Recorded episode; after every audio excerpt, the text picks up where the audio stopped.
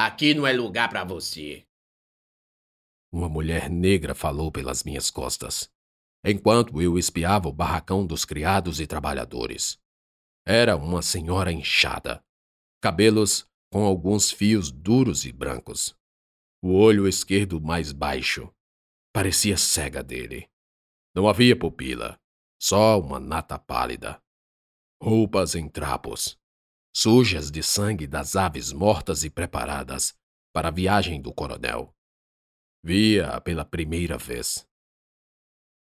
Estou procurando Ana, eu disse com respeito. Ela não está aqui. Onde então? Vá embora! Mercê, seu padre. Ela me cortou com rudez. Baixei a cabeça. Havia muita autoridade naquela voz. Em meio ao meu silêncio, ela se afastou puxando uma perna. O barracão ficava a uns cem passos da casa grande, que deveria ser meu destino. Ainda não era nem meio-dia, presumi. Abandonei a empreitada de achar Ana. Também perdi o interesse de estudar o livro ou papéis. Vi o pasto ao longe. Muitas palmas, além do chique-chique. Curral de bode à esquerda. Porcos e galinhas, disputando sujeira no chiqueiro à direita. Ei! Ouvi uma voz feminina. Virei-me e vi Ana. Aqui. Ela saíra pelos fundos do barracão. Ficou longe do alcance dos ouvidos e do único olho da negra senhora. Agora me convidava pela tangente ao seu encontro. Acompanhei furtivamente, e logo estávamos longe da vigilância. Seguíamos por uma trilha no capim, caminho de roça. Ela ia na frente, bancando, se socorrendo de uma espécie de muleta. Eu atrás, mirando seus pés para evitar um toco ou pedra. Seu tornozelo enfaixado. A vi gemer e torcer o rosto algumas vezes, em que pisava mais forte. E então paramos longe e escondidos, atrás de um pé de pau grosso. Ela se sentou numa raiz, e eu, meio cabreiro, sentei-me do lado. Você está melhor? Perguntei. Sim, dói um pouco, mas vai sarar. Que bom. Quem é aquela mulher? Sua mãe? Não. Quer dizer, é mãe de criação. Ela disse sem querer se alongar na explicação. Eu não tinha assuntos. Assustava-me estar ali, só com uma pessoa não tão conhecida mas também não tão estranha. Ela tirou do bolso da roupa surrada uma goiaba e começou a comer. Eu só olhava. Tu comeu agora. Não tá com fome. Disse-me. Realmente não estava com fome. Rápido ela ia na metade da fruta. Eu esperei. Continuava faltando assunto. Será que ela sabe da conversa da noite anterior? Sobre os espíritos malignos? Pensei. Seu amigo, ela disse com a boca cheia de goiaba. Ele não é padre. Aposto que não é. Como assim? Quando você foi amarrar a corda no burro, ele falou baixinho para eu confiar em manjar. Depois se bananou todo e disse: Quer dizer, Nossa Senhora. ele falou, eu juro que ele falou. Eu ouvi. Eu não entendi nada. Ah, sei, entendi, disse. Você contou a mais alguém? Os do seu povo estão todos zangados com a gente. Não contei. Ninguém ia acreditar. Trouxe você aqui para agradecer a ele também. Agora é mais melhor você voltar sozinho. Cuida! Levantei-me. Pensei em perguntar sobre a fuga das vésperas e as razões por que ela queria ir embora. Abri a boca e deixei a fala morrer na goela, quando ela me tangeu com a mão. Vai logo, menino. Passaram-se dois dias, e o coronel ausente, durante todo esse tempo. Ana circulava pelo terreiro fazendo atividades triviais. Eu a via, ela me via. Sorríamos um para o outro, como se nosso segredo fosse motivo certo para a troca de afáveis sorrisos. Primeiro era só a linha da boca no marco. Depois vi seus dentes brancos escaparem dos lábios roxos e carnudos. Passei longas horas a vendo carregar baldes de água na cabeça, mesmo bancando. Tencionei ajudar, mas fui repelido mais de uma vez. Tá doido, é? Não encosta aqui, vão desconfiar. Ela dizia. Às vezes olhava pelas costas. Ao longe, eu concebia triste aquela pele negra rasgada, com enormes cicatrizes e queloides. Mesmo assim, eram costas fortes, braços fortes, mãos fortes, com palmas claras calejadas, diferentes das minhas. Ana era uma jovem negra, talvez com a mesma idade que eu possuía, mas tinha mil vezes mais força do que eu. Anda admirando, pelo que percebo, disse o padre uma vez, surpreendendo-me no ato. O trabalho deles aqui é pior do que o do sítio do tio Almir. Ah, com certeza é. Eu vivia sentado nas cadeiras dos alpendres, com o livro aberto nas coxas. Lia três ou quatro páginas. Sofria com a compreensão. Abusava-me e lançava-me em divagações sobre a vida, sobre Deus, sobre sofrimento. Depois ia se sentar no alpendre virado para onde Ana estaria com suas tarefas impráticas. Queria alguém para conversar, sem que fosse Padre Honório. Parado e de longe, eu ruminava falas e abordagens, inventava desculpas para ter o que dizer e tentava criar coragem para se aproximar novamente. O que ela fez para fugir? Foi o jeito perguntar ao padre quando ele também se sentou. Pergunte-a. Não tenho coragem. Então, também não tem coragem de ajudar. E se não tem coragem para ajudar, não há necessidade de saber as razões do sofrimento da menina. Ele disse, abanando-se com o chapéu. O coronel chega amanhã. Não quero sair daqui depois. Precisamos ir antes, para que aquela história de exorcismo não venha à pauta. Arrume suas coisas hoje à tarde. Deixe tudo na cela pendurada no cavalete. Saímos ao anoitecer. Realmente, minha coragem era pouca. Desisti de insistir no suplício de Ana. Ela também nem me dá atenção. Era só sorrindo e piscando, e nada mais. Pensei enquanto fechava a questão. À noitinha, homens do coronel chegaram primeiro. Bateram esporas por todos os lados. Queriam se certificar de que não havia ameaça para a chegada de Salvador, com sua esposa e filhos. O líder da vanguarda deles, ao tomar pé da calmaria, deixou o padre Honório de prontidão. Coronel deseja que Vossa Eminência dê a bênção a Nossa Sinhá, sua esposa. Era o que faltava. Padre Honório não contestou. O portador da mensagem, um jagunço vermelho da barba meio grisalha, gordo roliço e fedorento como um porco, nos abordou no quarto, quando estávamos arrumando as trouxas. Pareceu adivinhar nossa partida, mas atribuiu ao fato de que Padre Honório não se desse conta de que a presença clerical na fazenda era ilustre demais. Ficamos por ali, pensando e assuntando como ir até os burros e vazar no meio da noite. A imagem de Ana me vinha à mente. Sair sem se despedir.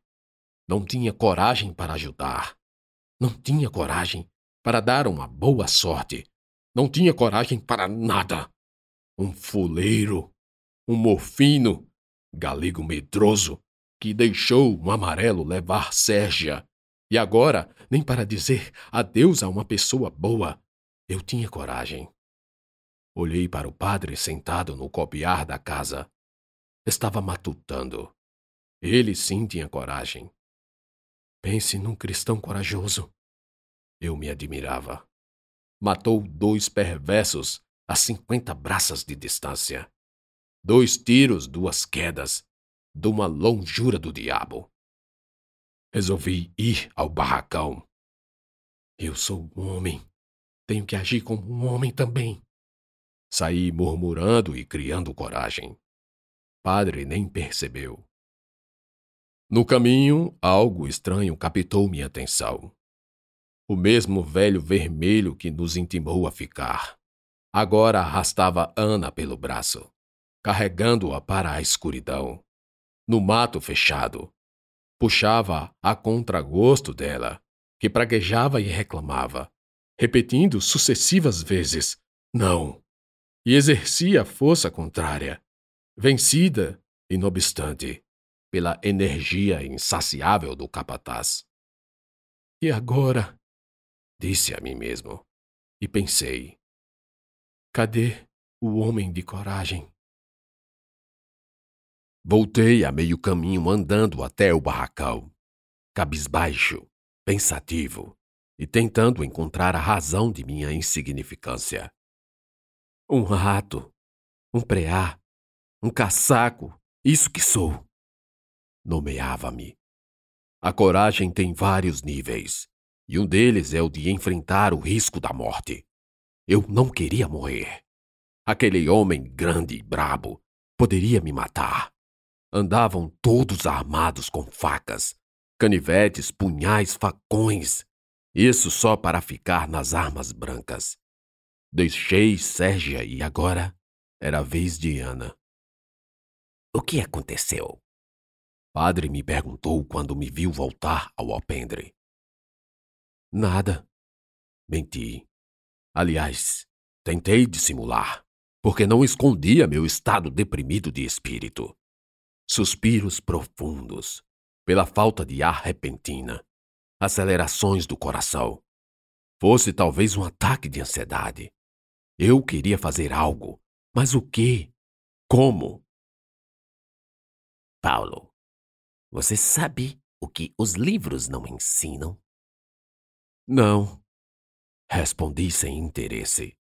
Pensei até em gabaritar uma frase de efeito, a exemplo de não ensinam um mundo de coisas, mas minha música era o silêncio. Coragem. Ele respondeu. Toquei-me que para o momento a pergunta era estranha, tanto quanto a resposta.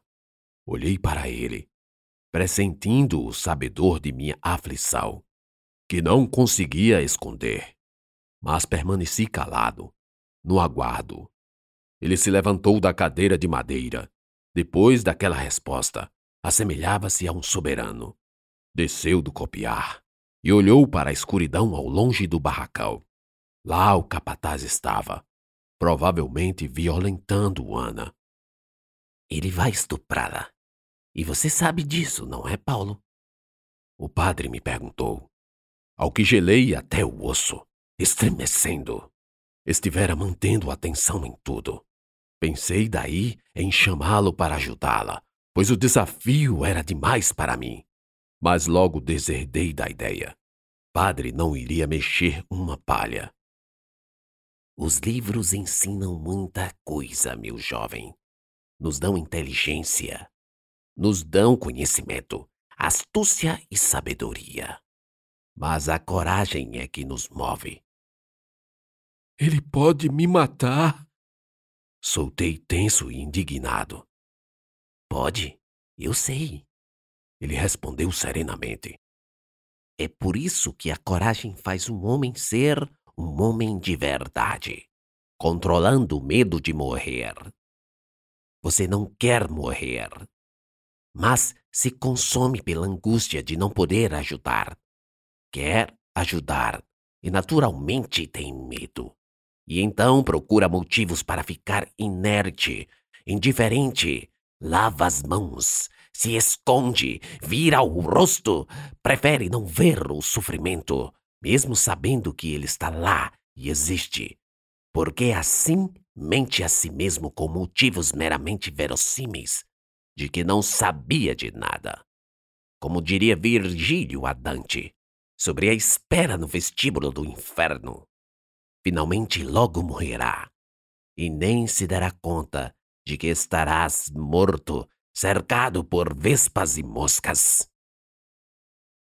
Mais enigmas, a despeito de que, com locuções que compreendi, ou eu lutava ou desistia. Era o medo de morrer, ou o prazer de viver por uma causa, satisfação e ausência de remorso e peso na consciência. Como? Ele. Ia me referir ao jagunço. O tempo está passando, Paulo. Tempo demais passou. O que há de fazer agora? E de mãos limpas?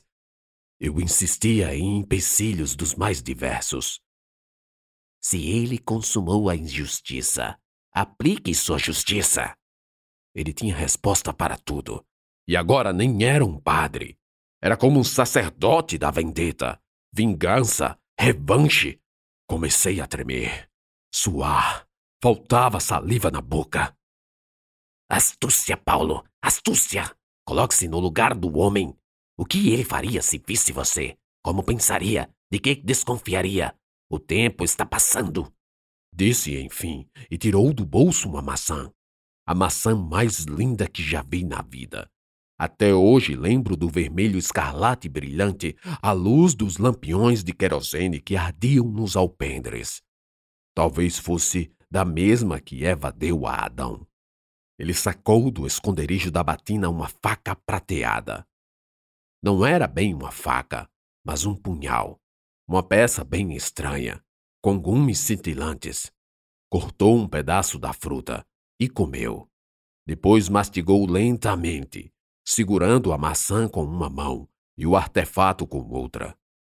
Ao fim da deglutição suculenta, sorriu e enfincou a faca no fruto proibido entregando-me os dois.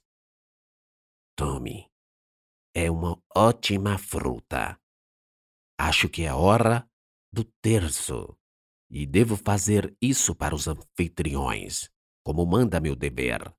Mastigue sem fazer tanto barulho. A maioria das pessoas estará dormindo depois. Ao tirar o punhal da maçã, Vi umas inscrições estranhas no cabo de marfim com tiras de couro.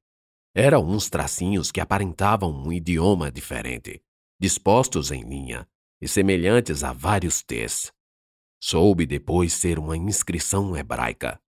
Aquilo tremia em minha mão, que tremia mais ainda. Olhei para o escuro, para onde meus medos se homiziaram e estavam lá a me impedir. Vamos, pense, faça, haja. Comecei a caminhar, pernas bambas, elaborando desculpas para um encontro fortuito que porventura ocorresse com o velho. Maçã na mão, punhal cortando pequenos pedaços na outra. Mastigava. Mastigue, mastigue. Não pare de mastigar. Ele vai se ocupar com sua boca cheia, seus dentes sujos e a compreensão da fala desarticulada. É só isso. Pensei e, ao mesmo tempo, achei absurda a ideia. Caminhava e caminhava. A luz do lampião ficara para trás. Agora só a lua me guiava pelo caminho. Embreei-me dentro do mato, mas não via nada. Ana já teria sido vítima de uma natureza masculina pervertida, mas eu teria a justiça nas mãos. Será? Quem está aí? Ouvi uma voz áspera dos fundos das folhas secas. Estava tão nervoso que não percebi que entrara fundo demais. Sou eu, Paulo, um coroinha do padre. Disse com a boca cheia e a fala embolada. Evitava assim gaguejar e denunciar meu nervosismo. Estava assustado, olhando em 180 graus e ainda mastigando. Meus ouvidos me negavam a localização da voz. Fazendo! A voz interpelou. Nada, só minhas necessidades, só isso. Falei e cortei mais um pedaço de maçã. Não sei a razão, mas me manter ocupado com a fruta reduzia a ansiedade e a tensão. Coloquei na boca e mastiguei, ainda apertando os olhos para ver de onde o som vinha, confundindo a audição com a visão. Também come como um bezerro, o homem falou, saindo de uma moita do meu lado, a um passo e meio de mim. Tomei um susto, arregalando os olhos, para aquele urso peludo, enorme e furtivo. Se aquele abutre quisesse me matar, me atacar ou fazer qualquer mal, era só da sua boa vontade que dependia, já que sequer passava pelos meus sentidos a localização em que se escondia. Calma, Galego, disse caçoando do meu pulo de medo. Cuidado com essas brenhas. Uma sussuarana pode comer você. Cague e venha embora. Ele disse, olhando para a maçã e o punhal. Ajeitava a ceroula e os suspensórios. O escuro não o deixou ver com acuidade a fineza da peça niquelada, e logo a atenção dele se voltou ao meu rosto pálido. Já vou, embrumei com a boca cheia. Bora, cague! Ele comandou. Achei um pouco desconfiado, mas nem que eu quisesse, defecaria ali com ele me olhando. Então falei com sinceridade. Eu não consigo com vós me me olhando. Se vire! Mas não vá. É que eu tenho medo. Ele apertou os olhos, mostrou os dentes podres, como a achar engraçado, e se virou. Deu-me as costas um enorme alvo, ao alcance de meu braço. Era agora. Não teria outra oportunidade. É agora. Vamos. Está esperando o quê? Quem banca o carneiro e não come o homem, a onça chega por trás e come. o mofino falou em tom de deboche, olhando para cima como se realmente me tivesse como um carneiro. Aquilo era demais. Então apertei o cabo com toda a força. Lembrei de Sérgia, de Corisco, do Zé, do João, dos dedos sem unhas dos filhos de seu Vicente, de Ana e suas costas rasgadas, e tudo e todos que sofreram e fizeram mal. Estoquei o punhal no espinhaço do gordo maldito. A lâmina entrou macia, não encontrou nenhum osso no percurso. Mas a arma não era tão grande e o golpe parecia não ter sido fatal. Preciso de outro golpe, pensei. Puxei e quando tentei dar a segunda, o gigante estava se virando para mim.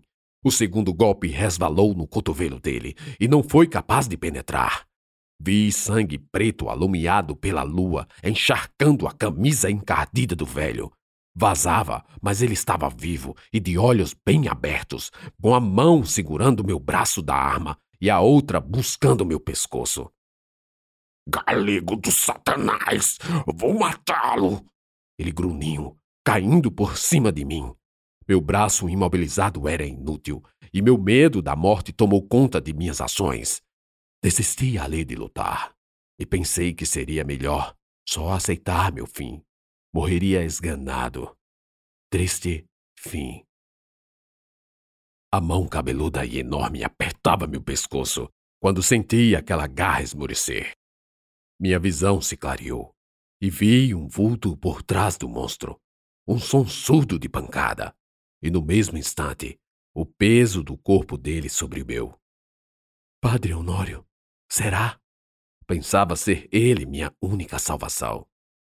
Não, não era o padre. A pouca luz, a agonia, a luta corporal, tudo isso não me deram prazer de ver Ana sair da toca e atacar o vilão com uma pedra pontuda. A primeira lapada foi bem na nuca dele, o que o fez perder o resto das forças e deixar o corpo roliço cair sobre mim, imprensando-me ao chão. Empurrei-o para o lado, saindo daquele aperto, Olhei para Ana, que segurava a pedra com as duas mãos. Seus olhos eram duas esferas brancas e vivas, rodeadas pela vermelhidão de um choro recente. Olhamos os dois para o jagunço, que ainda estava com os olhos semiabertos. O cão dos infernos não morre, falei. Apertei a faca, montei em cima dele e comecei a furá-lo em todas as partes do torso, enquanto Ana esbagaçava a cara com a pedra. Parecíamos bichos brabos, envoltos daquele monstro sórdido. Incrivelmente não queria parar, e o rosto de Ana denunciava o mesmo, numa espécie de vingança a prato quente. A bem da verdade, ele já não oferecia resistência alguma. No fim, um monte de banha, sangue, carne aberta e uma fuça desfigurada.